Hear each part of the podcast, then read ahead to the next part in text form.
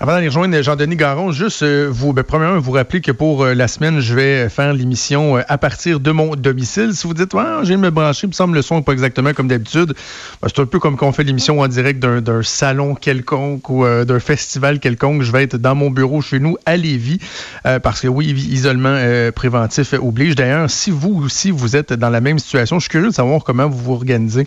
On veut avoir de vos nouvelles. Écrivez-nous à messagerie texte 187 Cube Radio 1877 8 27 2346. J'aimerais bien euh, pouvoir lire vos histoires, savoir comment vous vous en sortez de votre côté. Un des aspects qu'on regarde de près, c'est l'économie. Encore la bourse ce matin qui enregistre de fortes baisses.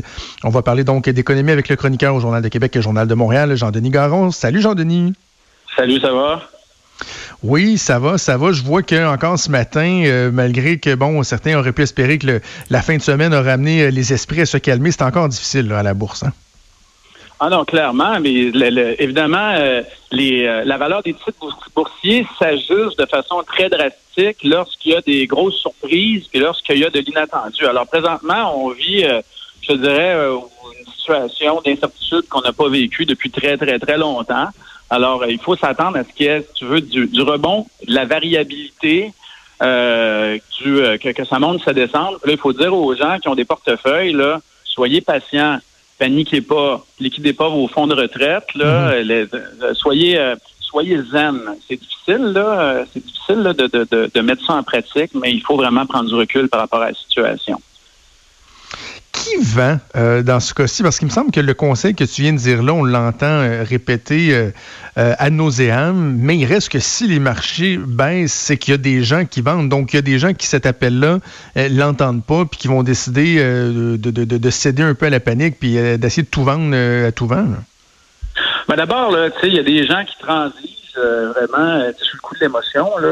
quand ça baisse, il y, a des gens qui qui vendent trop vite. Euh, il y a cette circonstance-là. La deuxième chose, c'est que il y a des fondamentaux derrière la valeur des titres boursiers. Là, euh, le, le, le, profit par action, par, exemple. Là, quand il y a des changements drastiques qui sont non anticipés dans l'économie, mais évidemment à très court terme, ça peut changer les fondamentaux de la valeur des actions. Mais, il faut comprendre que l'économie, c'est, en tout cas, pas entièrement, mais en bonne partie soudainement arrêtée.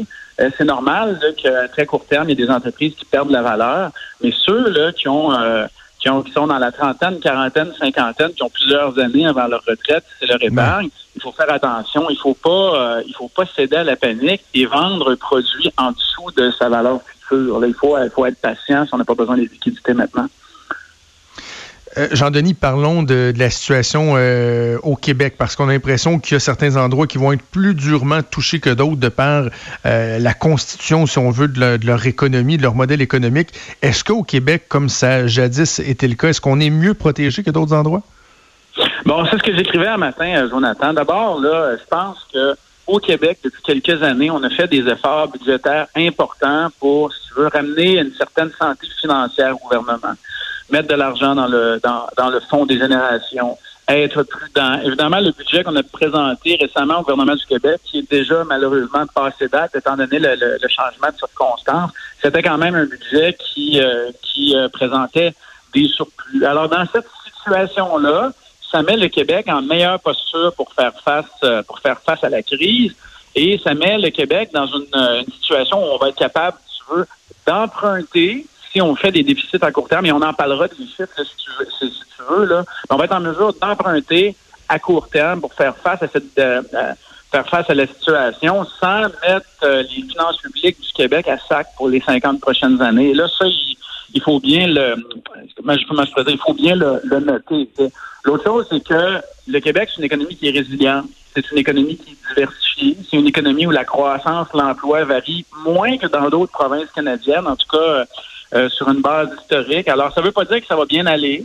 Ça ne veut pas dire que dans les circonstances, on va continuer, on, on, vivra pas de petite récession. Mais comme on a une moins grande partie de notre économie qui est associée aux ressources, par exemple, comme c'est le cas des, euh, de l'économie de l'Alberta ou de l'économie de Terre-Neuve au Labrador, les ressources sont plongées complètement. Comme, comme on a moins de moins de gros secteurs dans notre économie qui accaparent une grande partie de notre PIB, c'est sûr que ça rend notre économie plus résiliente. Mais là, il faut se je pense qu'il faut s'ouvrir les yeux. Là, on va avoir un ralentissement solide et peut-être une petite récession. et là, ça va dépendre de l'évolution des événements. Euh, tu parlais, tu mentionnais les, euh, déficits. Euh, François Legault a, répété à plusieurs reprises que bon, on avait un fonds de 14 milliards là, qui pouvait nous aider si jamais on avait un, ralentissement important, si on a des investissements importants à faire. On vient de perdre Jonathan. On va le, on va le rebrancher. donc oui, Jean-Denis, on peut, on peut poursuivre tous les deux ensemble à ce moment-là. ben oui, ben regarde, le, le, bon, du côté des journalistes, du côté du gouvernement, on nous a beaucoup répété qu'on avait quelque chose à Québec qui s'appelle la réserve de stabilisation. On nous présente ça comme un, si vous voulez, un fonds d'urgence, un bas de laine de 14 milliards. La réalité des choses à Québec, c'est qu'on n'a pas cet argent-là en cash. la réserve de stabilisation là, euh, dont on parle, c'est une espèce de produit de la loi sur l'équilibre budgétaire. Alors, ce qui arrive, c'est qu'au cours des dernières années, en vertu de la loi, à chaque fois que le gouvernement du Québec faisait un surplus budgétaire, euh, la loi permet au gouvernement plus tard dans le temps de réemprunter l'argent. Alors, ça veut dire que ces dernières années, on a fait au total 14 milliards de surplus budgétaire et on pourrait remprunter cet argent-là. Alors, ce que le gouvernement nous dit, c'est qu'essentiellement, il est prêt à emprunter beaucoup d'argent pour être capable euh, de faire face à la crise. Maintenant, euh, il faut que les gens comprennent là, que sur un budget d'un peu plus que 100 milliards pour le gouvernement du Québec, présentement, dans les circonstances, on n'est pas parti pour avoir une crise qui va nous coûter 30 milliards en fonds publics. Euh, on est d'abord au niveau de la, système de santé. C'est là l'importance de toutes les mesures qui sont mises par la, santé publique. Au niveau du système de santé, on comprend l'importance, là, tu sais, quand on dit de respecter les mesures qui nous sont suggérées, en fait, qui nous sont proposées par le, le, directeur national de la santé publique. L'important, c'est de s'assurer qu'il n'y ait pas une influence trop grande dans les hôpitaux pour que les coûts de santé euh, deviennent, euh, demeurent contrôlés. Maintenant, le gros coût pour le gouvernement, là, avec cette crise-là, c'est sur ses revenus. Parce que, bon, euh, les gens restent chez eux. Les gens dépensent moins.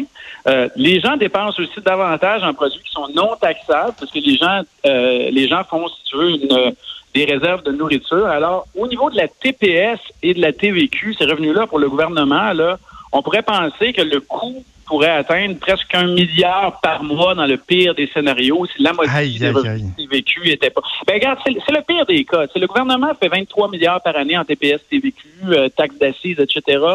Par mois, là, c'est un petit peu moins de 2 milliards. si ça fondait de moitié, on était à 950 millions par mois. C'est beaucoup d'argent, mais tu sais, quand tu compares aux fameux 14 milliards que le gouvernement peut réemprunter, euh, c'est pas tant que ça. Euh, euh, alors, euh, pense que le gouvernement est en bonne posture là, pour faire face à la crise, mais il faut que les gens comprennent. Il n'y a pas de compte de banque avec 14 milliards de dollars qui traînent. Et je pense qu'il faut s'attendre à ce que si la crise perdure, qu'on fasse des déficits. Et c'est à ça que ça sert, les déficits. Ça sert pas à payer les dépenses d'épicerie, ça sert à faire face aux imprévus. Et c'est pour ça que le Québec est en bonne posture pour faire face à la crise. On va suivre ça ensemble parce que euh, même si du jour au lendemain, euh, la situation se résorbe, on sent qu'au niveau économique, euh, c'est pas demain la veille qu'on va revenir dans un climat.